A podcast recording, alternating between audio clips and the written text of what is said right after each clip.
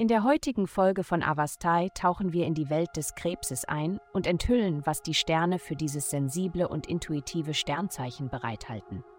Liebe. Die Schwingungen der Planeten lassen dich darüber nachdenken, warum eine bestimmte Beziehung so ist, wie sie ist.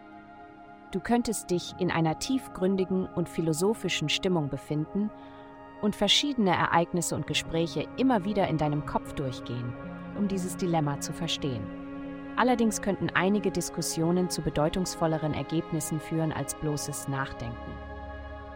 Gesundheit. Du hast so viel, wofür du dankbar sein kannst. Es gibt viele Dinge, die in deinem Leben gerade gut laufen.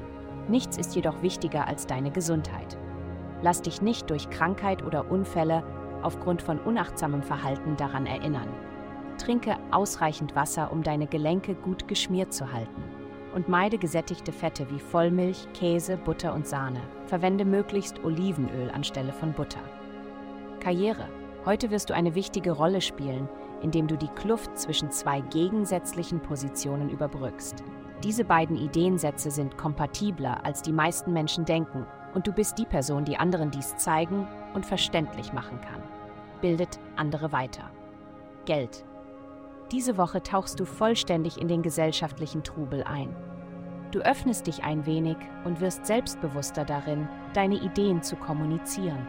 Das ist großartig, um bedeutungsvolle Menschen in dein Leben zu ziehen und deine Träume voranzubringen.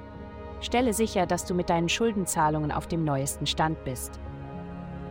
Schwierigkeiten könnten auftreten, wenn etwas verborgen bleibt. Heutige Glückszahlen minus 40, 977. Vielen Dank, dass Sie heute die Folge von Avastai eingeschaltet haben.